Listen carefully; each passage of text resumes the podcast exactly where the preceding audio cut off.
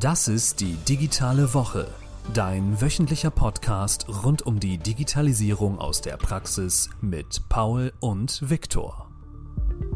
Wer macht denn heute eigentlich das Intro? Viktor, fängst du an oder fange ich an? Oder fängt der Gast an? Der Gast fängt an. Hendrik, du hast heute Ehre. Episode 4. Episode 4. Hi, ich bin Hendrik. Ich bin von Viktor und von Paul eingeladen worden. Nee, nee, nee, nee, nee, von Viktor. Von Victor, ne? Nicht von dir. Ja. Nee. Aber von dir habe ich den Link bekommen, mich einzuwählen. Stimmt, ja. Also doch irgendwo ein Gemeinschaftswerk. Ich habe dich ja auch lieb. genau.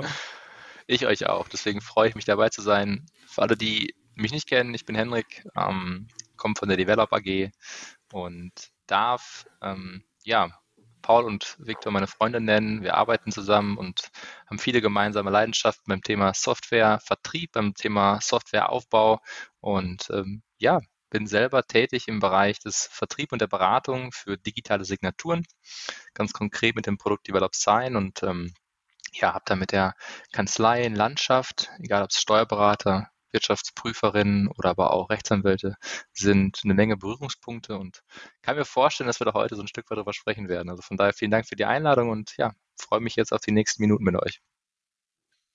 Schön, dass vielen du da bist, Hendrik. Und wir hatten es schon angeteasert. Wie gesagt, die digitale Woche Episode 4 heute mit dem Hendrik. Und wir wollten mit dir heute über das Thema elektronische Unterschrift sprechen. Mhm äh, oder auch elektronische Signatur. Was sagt man da be äh, besser? Digitale Signatur. Mhm. Also der Gesetzgeber oder in der EIDAS-Verordnung, das ist die Signaturverordnung, ähm, mhm. spricht man von einer elektronischen Fernsignatur. Mhm. Ich selber nenne sie häufig auch digitale Signatur. Okay, alles klar. Ich meine mich nämlich zu Sinn, da gab es nämlich einen Unterschied, weil ihr hattet nämlich mal mit einem Anwalt einen Livestream, glaube ich, auch bei HSP Live, ne? War das? Mhm. Genau. Und daran kann ich mich noch erinnern, dass man da streng differenzieren sollte, nämlich. Irgendwas war da. Kann man grundsätzlich am Ende aus meiner Sicht, aus der Erfahrung, die ich jetzt in den letzten Jahren sammeln durfte, geht es maßgeblich darum, dass wir im Alltag bei vielen Organisationen auf selbst gebastelte elektronische Signaturen treffen. Das heißt mhm. also, man erstellt sich ein Signaturbild, was man dann vielleicht in seinem PDF-Viewer erzeugt und dann auf ein Dokument setzt und das dann per E-Mail an den Vertragspartner schickt.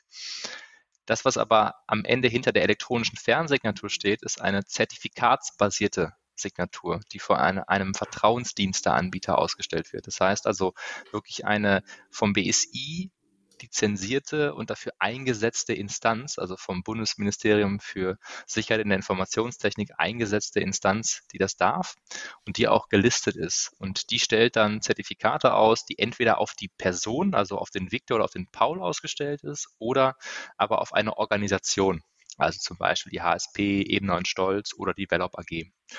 Und das ist letztlich, sagen wir mal, der Weg, den du brauchst, um rechtsgültig Dokumente in der elektronischen Welt zu unterschreiben. Kommt mir nach, kommt mir folgen oder habe ich euch schon verloren? Das passt. Alles okay. Und wer dem nicht folgen konnte, stellt einfach die Geschwindigkeit auf 0,5 oder 0,75. Das passt schon, Hendrik. Alles gut. Oder schick eine Frage an fragen at die digitale Woche.de. Oder so, genau. Oder guckt sich die Videos von Paul und Henrik an beim Snackable Content. Könnten wir ja verlinken. Wäre eine Idee. Genau. Ja. Werden wir mal in den Show Notes verlinken weil die waren nämlich auch sehr gut. Die habe ich mir auch äh, gerne angetan. Ach, und, du bist der äh, eine Besucher, Besucher gewesen von den Videos. Ja, und auch der mit dem Daumen. Ja, super. genau. Was ich an diesem Thema spannend finde, ist, Paul, weißt du, wo mir das erste Mal dieses Konstrukt äh, begegnet ist im Alltag? Die digitale Signatur? Genau. Als ähm, ihr Optitext bestellt habt? Woher wusstest du? Ach du, ey. Und ich dachte, ich baue das jetzt auf und Spannungspunkt. Du sagst, nee, sag mal. Und ich sag, Mensch, bei dir. Ja, es war so. Was hast du gedacht, als du das so bekommen hast? Weil du hast ja damals auch in einem Unternehmen gearbeitet, wo nicht so digital affin Prozesse gelebt wurden. Also, ich war interessiert, weil ich dachte, Mensch, cool, könnten wir ja auch machen. Und ich weiß noch, als ich dann die Mail weitergeleitet hatte dass das dann auch etwas komisch war für die zu unterschreibende Person. Aber ich fand's genial, weil dadurch wurde einfach die Durchlaufzeit so minimiert, ne? Also, was wäre denn der analoge Prozess gewesen? Posteingang. Dann wird es gesichtet. dann wird es irgendwo in ein Fach gelegt. Dann gibt es einen Dienst im Haus, der das in irgendein anderes Fach legt. Dann wird es vom Sekretariat gesichtet. Dann kommt es zur anderen Person oder zur Zielperson. Die Zielperson sieht es, oh, ich habe gerade keine Zeit, legt es weg, hat dann doch irgendwann Zeit, unterschreibt es und dann geht's wieder zurück in das Sekretariat und dann geht alles wieder zurück und dann gefühlt in zwei, drei Wochen ist der Vertrag dann da. Du hast aber vergessen vorneweg noch das ganze Thema der Produktion. Es muss ja gedruckt werden, es muss gebunden werden, es muss verschickt werden.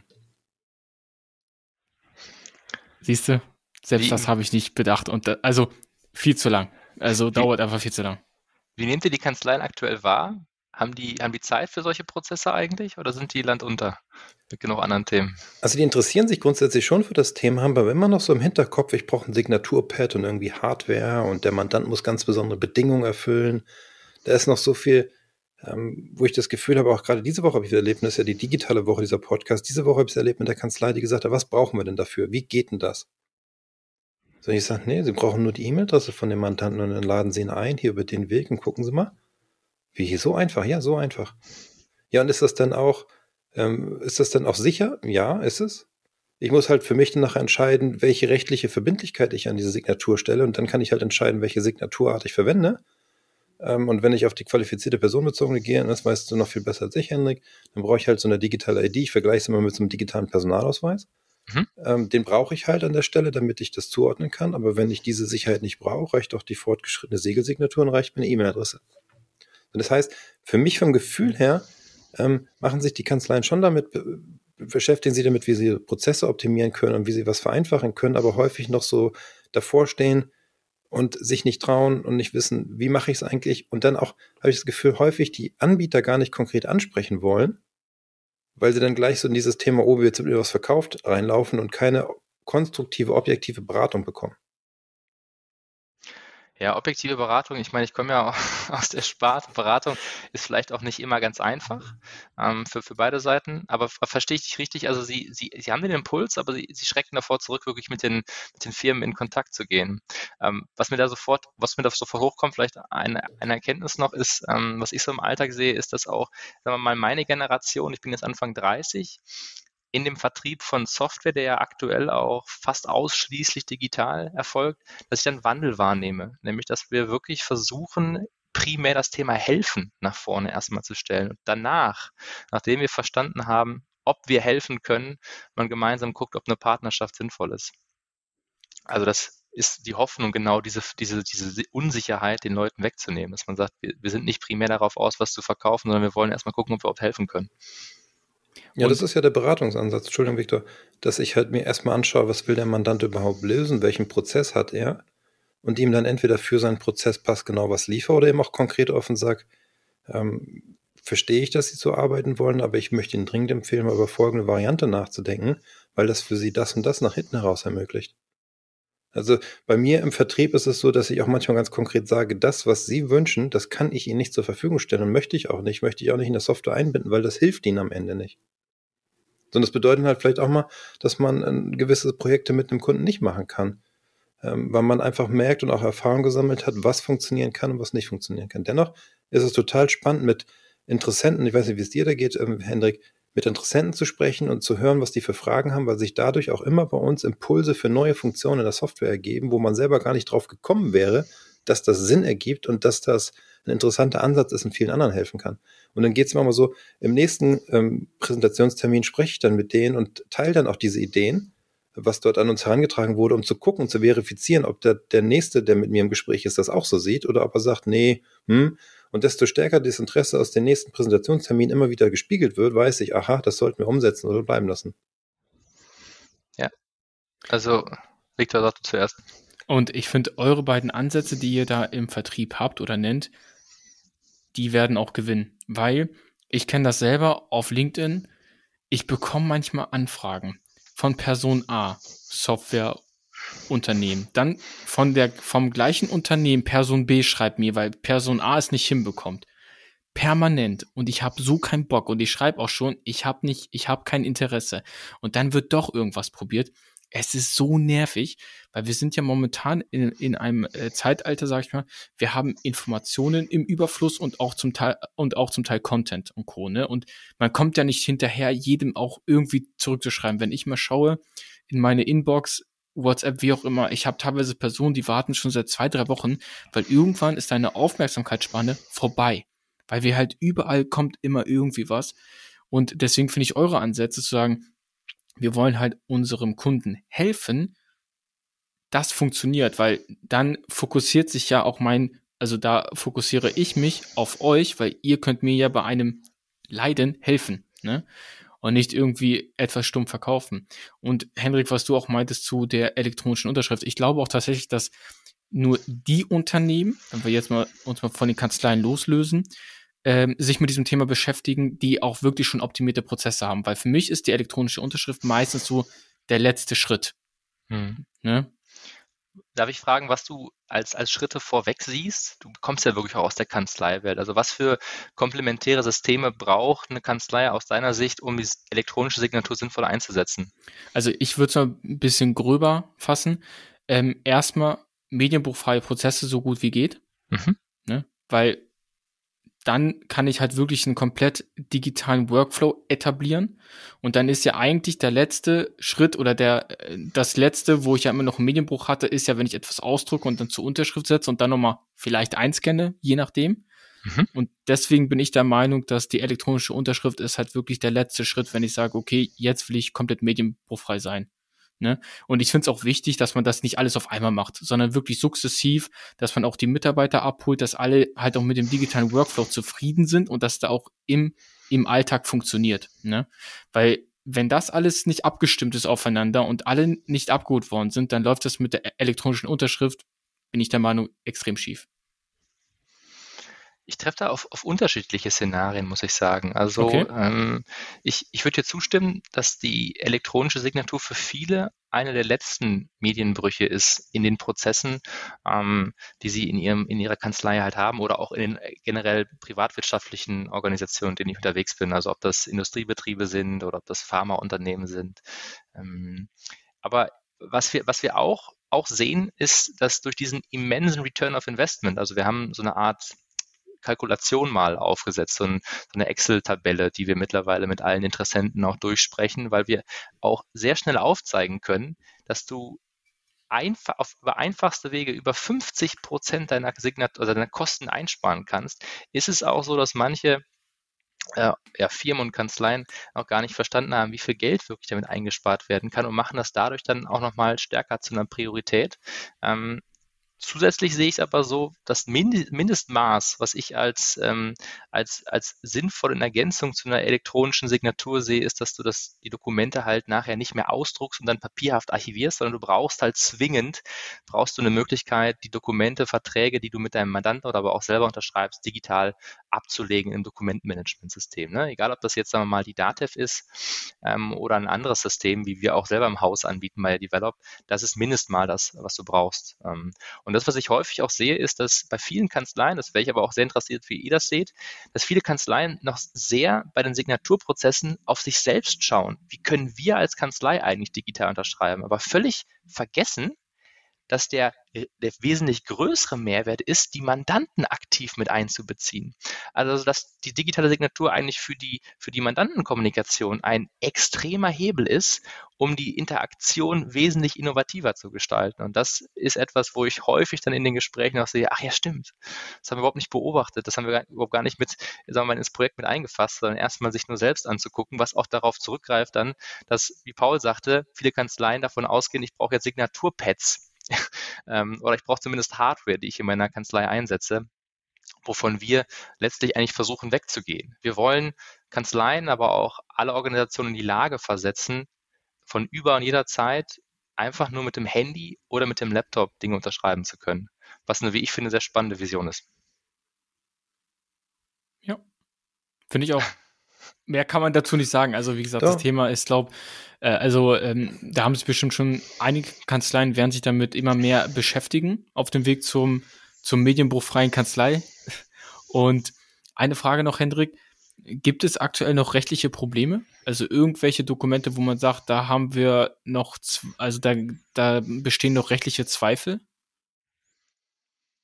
Also wir haben die EIDAS-Verordnung, die seit 2016 in, für die gesamten, also für alle europäischen Länder gilt. Es gibt ein paar wenige Dokumente, die sagen wir mal, ausgeschlossen worden sind, die nicht elektronisch unterschrieben werden dürfen. Dazu gehören zum Beispiel Kündigungen, ähm, dazu gehören zum Beispiel notarielle Beurkundungen, die dürfen nicht elektronisch unterschrieben werden. Also es gibt also eine, ein Set an Ausnahmen. Abseits davon dürfen alle Dokumente elektronisch rechtsgültig unterschrieben werden und die Schriftform, die ja, sagen wir mal, so die, den höchsten Anspruch stellt, die kann durch die qualifizierte elektronische Signatur abgebildet werden eine Stufe weiter. Das, was ich häufig sehe, gerade im Umfeld des Finanzsektors oder des, des Versicherungssektors, ist aber so, dass Unternehmen das trotzdem nicht akzeptieren, weil sie ihre eigenen Prozesse darauf noch nicht angepasst haben. Also bei ganz vielen Banken ist es so, dass wir letztlich eine, eine, eine klare Rechtsgrundlage haben, auf der man Dokumente elektronisch unterschreiben kann, aber das Unternehmen noch gar keine Prozesse intern aufgebaut hat, mit diesen elektronischen Signaturen umzugehen. Warum auch immer weil es Ne? Also weil die Personen nicht darauf geschult sind, die Mitarbeiter, Mitarbeiterinnen oder weil die Dokumente elektronisch noch gar nicht so verarbeitet werden können, weil sie nur den Postweg kennen. Okay. So meine Einschätzung. Also genau. nein, es gibt aus meiner Sicht keine, keine Rückhalte. Ich habe nochmal eine Frage an dich, Hendrik, wie du es erlebst. Hast du das Gefühl, dass das Gros der Kanzleien in der Lage ist, sich selbst in der Prozessoptimierung zu beraten? Nein, nicht mal ansatzweise. Nicht mal ansatzweise. Aber warum nicht? Wo, wo fehlt die Information, das Know-how, das Wissen, um das machen zu können? Also ich, ich würde mich überhaupt nicht als ausgewiesener Kanzleiexperte ähm, betiteln. Das, was ich aber über die, sagen wir mal, ähm, Gespräche, ich würde mal sagen, dass ich so mit 100 bis 150 Kanzleien jetzt im letzten, im letzten Jahr sprechen durfte, mitbekommen habe, ist, dass ein Großteil der Kanzleien ähm, zwei massive Probleme hat. Einmal, dass die, der Workload, also generell die Arbeitslast sehr hoch ist und deswegen wenig Zeit bleibt, um sich mit neuen Themen zu beschäftigen. Und dass die Führung von, von solchen Kanzleien, also ob das ein Mann oder eine Frau ist, häufig wenig digitale Kompetenz oder auch Interesse hat und dementsprechend auch wenig als Vorbild auftritt. Und dementsprechend auch aus meiner Sicht wenig dafür tut, da rein zu investieren, dass entweder er oder sie selber, aber auch Mitarbeiterinnen mehr Kompetenz in diesem Umfeld aufbauen. Und das Dritte ist, dass ich auch bei vielen Kanzleien sehe, dass wir Mitarbeiter und Mitarbeiter haben, die etwas älter sind. Also nicht wie zum Beispiel ich selber mit vielen digitalen Themen aufgewachsen sind, sondern dass auch teilweise als Bedrohung ansehen, ähm, dass, dass die eigene Arbeit weggenommen wird, dass die eigene, sagen wir mal, ja, dass die eigene Wichtigkeit der eigenen Person letztlich schrumpft und man abgelöst wird durch maschinelle Arbeit. So meine Wahrnehmung. Das sind Gründe, warum ich glaube, dass sich bisher Kanzleien noch schwer damit tun. Wie, wie siehst du das denn? Also das Thema Alter würde ich nicht so sehen, dass ich, mhm. ähm, also ich habe nicht das Gefühl im Feedback, dass ähm, am Alter festgemacht werden kann, ob jemand im Bereich der Digitalisierung was tun will oder nicht, sondern das hat ja was mit Thema Mindset und mit Neugierde zu tun und Sachen erleben zu wollen. Ja. Und ähm, da lebe ich unter der durchlebe ich was oder erlebe ich durchwachsen. Mhm. Was ich allerdings schon feststelle, ist, dass, wo, wo ich zumindest den, den Hebel sehen würde, ist, dass viele Kanzleiinhaberinnen und Inhaber ähm, darauf bestehen, dass alles über ihren Tisch läuft und selbst der Flaschenhals sind in der Entwicklung von Themen und nicht einfach loslassen und sagen, ich delegiere und gebe das jetzt mal ab, das wird mein Team schon können.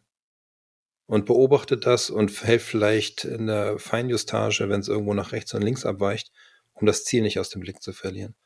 Da sehe ich häufig das größere Thema und eben weil, wie du sagtest, die Kanzleiführung häufig überlastet ist, was die Themen betrifft, hat man nicht die Ressourcen und die Zeit, sich dann darum zu kümmern, sondern sagt, es funktioniert ja gerade alles so, Mhm. Bloß nichts riskieren, damit das zusammenkippt, weil wenn ich was Neues mache, ist erstmal nicht gesichert, dass es weiter so läuft.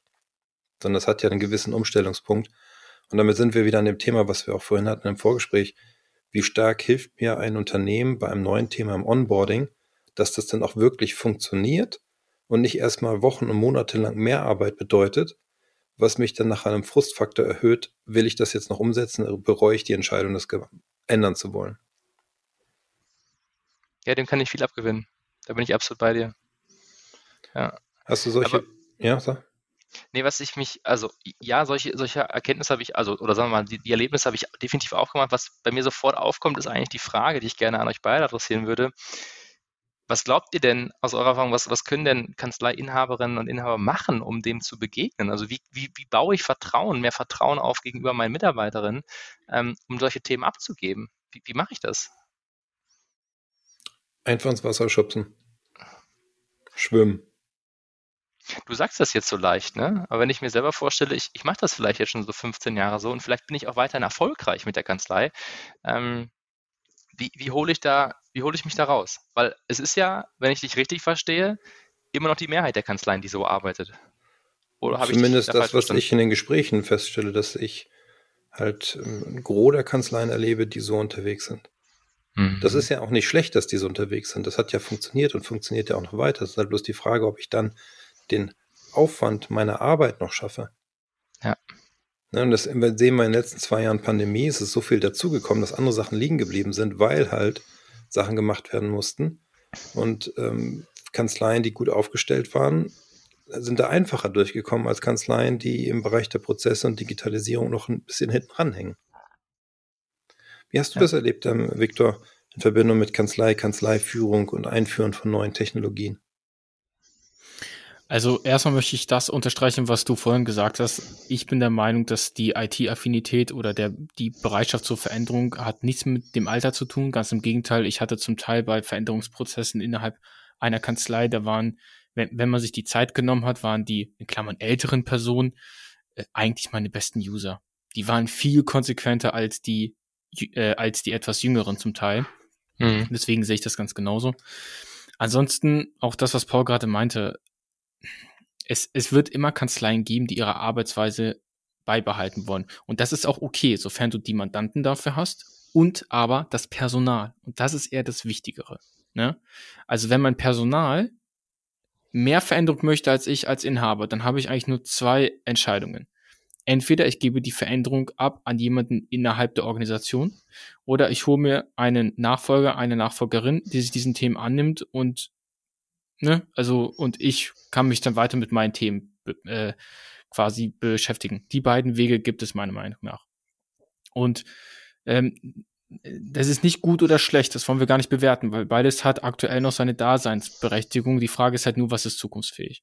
Und ich glaube, für die, die sagen, okay, ich bin vielleicht, ich möchte vielleicht ein bisschen mehr die Kontrolle haben, möchte aber mich auch, also ich will ja aber noch zukunftsfähig sein, da würde ich den wirklich empfehlen, sucht euch innerhalb der äh, des Personals eine Vertrauensperson. Und dann etabliert man Joe Fix, weekly, monthly, wie, also wie man es auch nennen will, ne?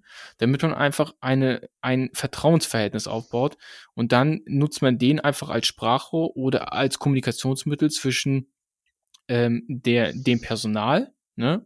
und dem Inhaber. Und das ist auch dann der Moderator, so wie Paul und ich es auch immer wieder sagen. Jemand, der in der Kanzlei diese Veränderung anstößt oder halt betreut, ist immer nur quasi Moderator. Ne? Also, weil dieser Change muss ja in allen Köpfen passieren. Und ich glaube, da ist es ganz gut, wenn man als Kanzleiinhaber sagt, okay, ich selber kann das nicht, aber ich nehme mir jemanden, der mir dabei hilft. Und das kann ein interner sein, kann aber auch ein externer sein. Aber es wird immer jemanden geben müssen innerhalb der, der Organisation, der das quasi angeht. So sehe ich das. Ja, absolut, ne? Und ich glaube, das Thema Vertrauen ist dann ganz zentrales, was du gerade besprichst. Vielleicht, vielleicht gibt es da auch noch eine dritte Option. Du hattest nämlich davon gesprochen, dass du ja eine, eine Nachfolgerin, Nachfolger einstellst. Vielleicht kann es auch einfach sein, dass du ähm, Raum schaffst für, für eine neue Art von Personalien, nämlich Digitalisierungsberater und Beraterin. Ne? Also es muss gar nicht zwingend ein Nachfolger sein, eine Nachfolgerin, sondern einfach vielleicht eine Person, die nicht zwingend, ähm, sagen wir mal, Steuerberater und Steuerberater ist, sondern einfach sich mit dem Thema Digitalisierung und Prozessmanagement beschäftigt. Also ich glaube, was die Branche jetzt schon verstanden hat, ist, dass in eine Steuerkanzlei gehören nicht nur Steuerfachangestellte oder BWL-Studenten, die deren den, dann den Schwerpunkt Steuern gewählt haben, sondern ich glaube, Paul, das äh, haben wir öfter beim Digitalisierungsberater, dass zum Teil schon kleine Steuerkanzleien setzen jetzt eigene Betriebswirtschaftsabteilungen auf. Ne, wo die gezielt ja. Leute einsetzen, die halt nur betriebswirtschaftlich beraten oder jetzt auch digital Beratung anbieten. Also ich glaube, die Zeiten sind vorbei. Da hat sich der Berufsstand zum Glück geöffnet. Ne? Da können wir noch mal ganz kurz auf unsere Umfrage Bezug nehmen. Ähm, Viktor, die ist ja diese Woche ausgelaufen. Stimmt, stimmt. Und ähm, vielen Dank für alle, die mit abgestimmt haben und die Umfrage ähm, mitgestaltet, begleitet haben. Das ist ja sehr eindeutig, ne? Wir haben über 80 Prozent, wenn ich jetzt, ich habe es nicht nachgeguckt, aber im Kopf habe, über 80 Prozent der, der, Teilnehmer sind der Meinung, dass das Know-how, was zum Beispiel in diesem Fachassistenten Digital, IT und Digitalisierung oder umgekehrt. Ich sag einfach Fight, weil genau, das ist einfacher. also, dass die Inhalte vom Fight mit in die Grundausbildung gehören, um eben diese Themen abbilden zu können in der Kanzlei und dass das nicht Schwerpunkt einer Zusatzausbildung sein kann sollte, um das Know-how in das Team zu bringen. So, jetzt ist es aktuell so, dass wir beide ja eine kleine Nummer sind. Der Hendrik ist ein bisschen größer äh, mit seinem Riesenkonzern im Rücken. Aber dass die, mein Konzern. Ja, dass die Bundessteuerberaterkammer darauf eingeht und das ähm, annimmt, weiß ich nicht, wird es vielleicht noch ein bisschen dauern, aber ich finde das Feedback schon mal sehr gut. Ich würde mal das, ich auch. das Thema nochmal zurück, was wir eben kurz angeschnitten haben, Hendrik, ähm, Onboarding und Support. Du hattest äh, im Vorgespräch gesagt, ein Support-Mitarbeiter sollte in der Lage sein, 250 Kunden zu betreuen. Das ist letztlich geboren aus der ersten Stelle, die ich betreut habe. Das war bei einem anderen Unternehmen, bei einem jungen Startup. Da haben wir ähm, letztlich, sobald im Vertrieb ein Kunde gewonnen wurde, da haben wir uns nicht auf Kanzleien fokussiert, ähm, sondern auf Marketingabteilungen oder aber auch auf mal, Marketingagenturen.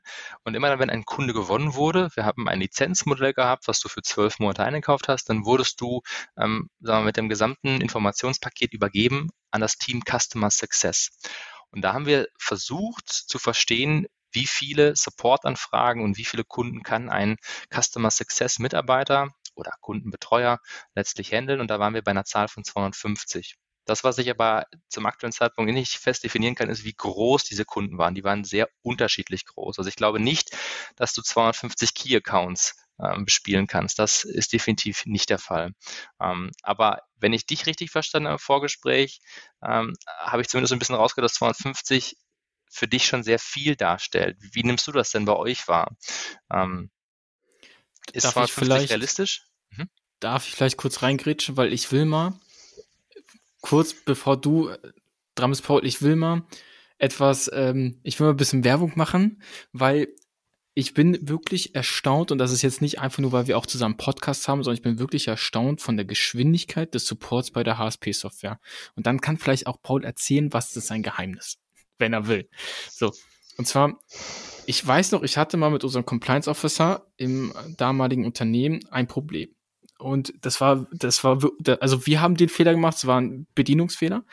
Aber ich habe dann einfach nur den Chat geöffnet bei, bei Optitax. Und ey, die Antwort kam sofort, instant. Und allein schon auch in der Entwicklung. Ich hatte mal mit Paul zu Beginn ein, zwei Punkte. Nach zwei Wochen ruft mich Paul an, sagt, äh, damals noch Herr Rewand, fertig, wir haben es geändert. Und deswegen Paul, du hattest, als wir uns quasi ein bisschen warm gesprochen haben, mal erzählt, wie das bei euch funktioniert. Und äh, ich würde mich mega freuen, wenn du mal das allen kundtust, wie ihr euren Support so perfektioniert habt. Also erstmal vielen Dank für das Lob, Viktor. Ähm, ich gebe das weiter an das Team, weil am Ende ist das das Ergebnis, was das Team leistet bei uns. Ähm, ich bin da, wie wir vorhin gesprochen hatten, vielleicht der Inhaber, der Impulse setzt und Ideen in das Team gibt, wie man das lösen könnte und das Team setzt es dann um. Ähm, das Ganze wird getrieben dadurch, dass wir sagen, dass die Qualität von Software nur so gut ist, wie der Support äh, unterstützen kann. Denn wenn ich einen Supportfall habe und Unterstützung benötige und ich werde nicht zurückgerufen zeitnah ähm, oder ich bekomme keine adäquate fachliche Auskunft, die ich brauche, dann ist das Empfinden über die Software auch gleich im negativen Bereich.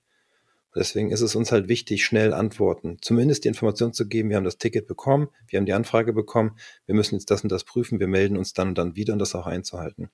Ich habe jetzt hier gerade bei mir auf dem Rechner unsere aktuelle Statistik offen von den letzten 24, nee, von den letzten 30 Tagen. Und ähm, 83,1 Prozent der Tickets wurden beim, im ersten Anlauf sofort gelöst, sogenannte One-Touch-Tickets, ähm, die reingekommen sind und mit der ersten Frage ähm, ja, behoben oder zumindest geschlossen wurden. Ähm, die Reap-Open-Ticket-Frequenz oder äh, liegt aktuell bei 3,9 Prozent. dass wir etwas lösen, der Kunde sich nochmal wieder meldet, irgendwie dahinter und sagt, hey, ich habe hier doch noch ein Thema. Finde ich, ich habe jetzt keine Vergleichswerte zu anderen Unternehmen, aber ich finde, das, das passt, weil wir damit halt auch immer noch zeitnah reagieren können. Und das, was du eben angesprochen hast, Viktor, wir haben ja verschiedene Möglichkeiten, wie Kunden mit uns interagieren können. Ähm, tatsächlich kommen 39 Prozent aller Tickets per E-Mail rein, 33 Prozent noch per Sprache, 17 Prozent über, direkt über die Software, das, was du genutzt hast, über die API, ähm, 8 Prozent über ein Webformular und 4 Prozent über ein Chat auf der Webseite. So, und da Nur sieht man. 4 Prozent über den Chat.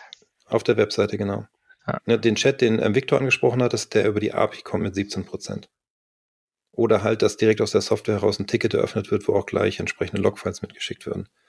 So, und das, wenn man das jetzt mal hochskaliert, und das waren wir jetzt über diesen ähm, 250 Kunden pro ähm, Agent, ähm, dann sieht man auch, wie die Software unterstützen muss oder wie auch das Ticket oder das Support-System unterstützen muss. Bei uns zum Beispiel so, alle Anrufe gehen automatisch ins Support-System.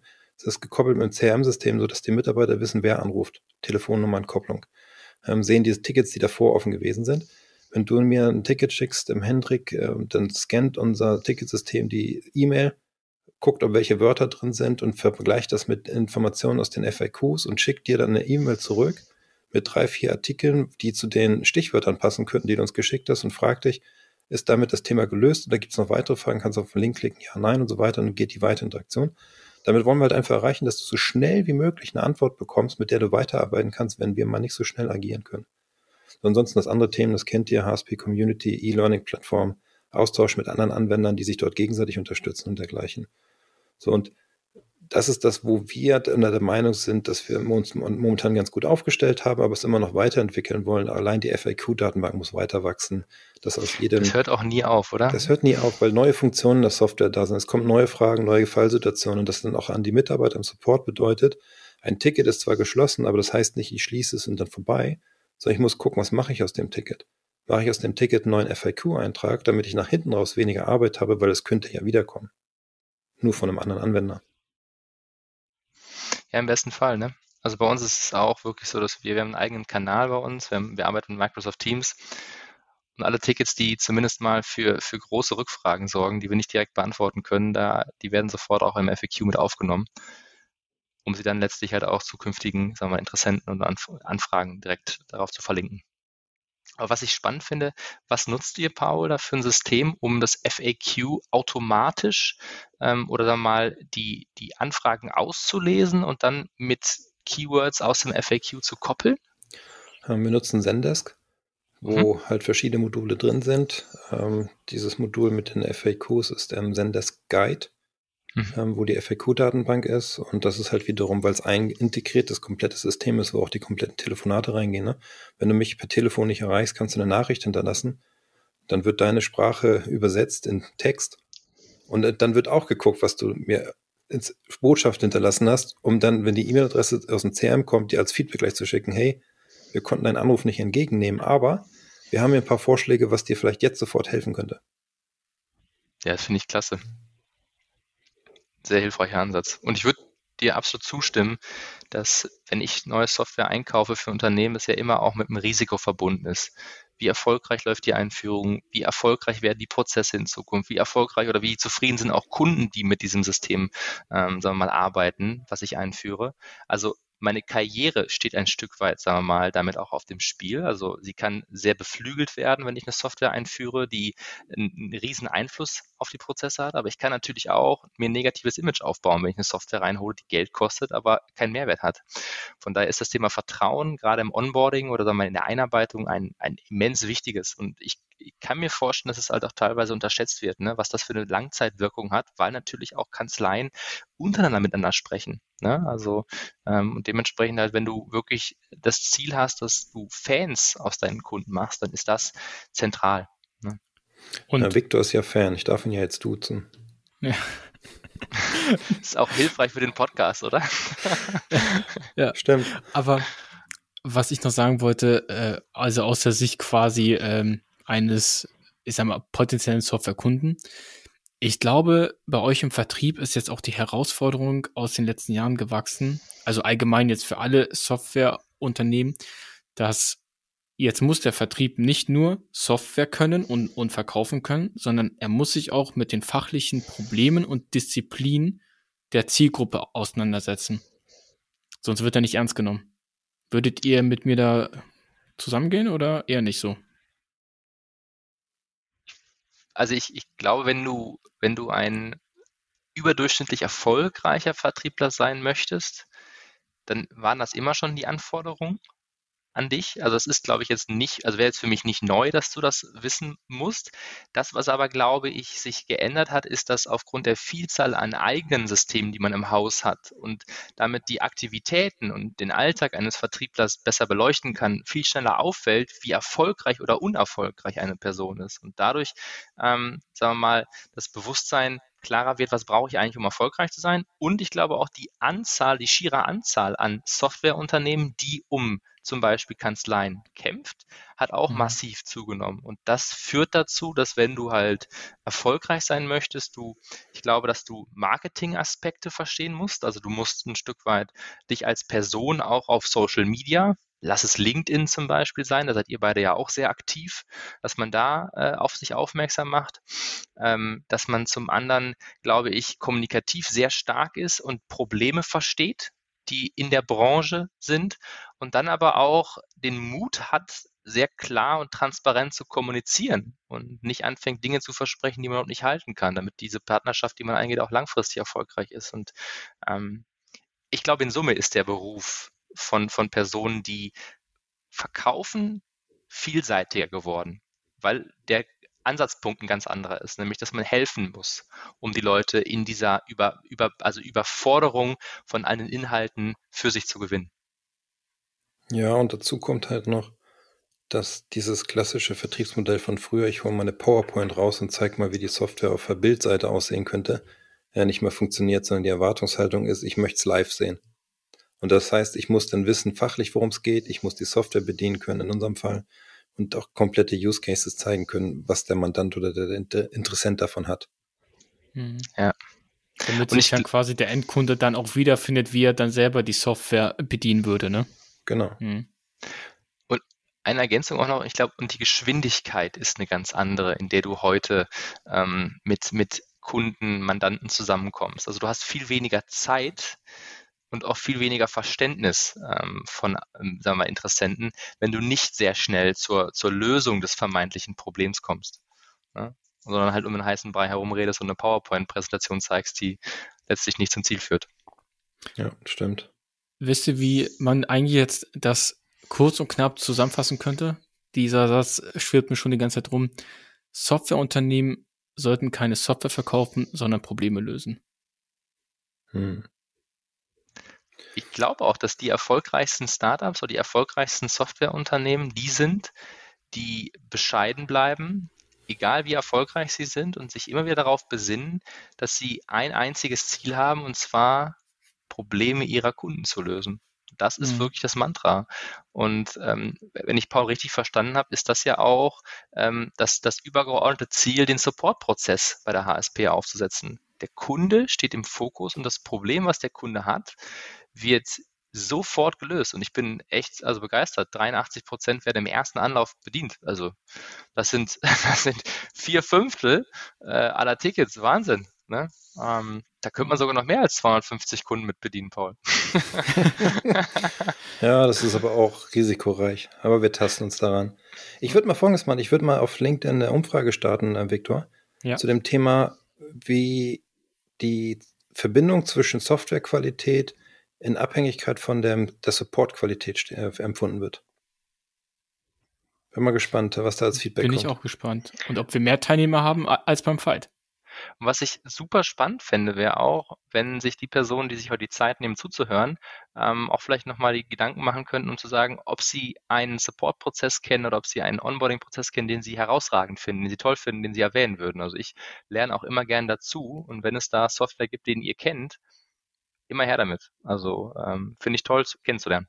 Also schreibt uns gerne an fragen at die digitale Woche.de. Da freuen wir uns immer wieder über Nachrichten. Und wie immer zum Schluss die Frage, was war euer digitales Highlight die Woche? Ich habe tatsächlich heute anfangen. zwei mitgebracht. Dann starte du mal. Nee, ich würde ihr könnt starten. Das digitale Highlight. Okay, ich fange mal an. Sonst haben wir hier eine Pause.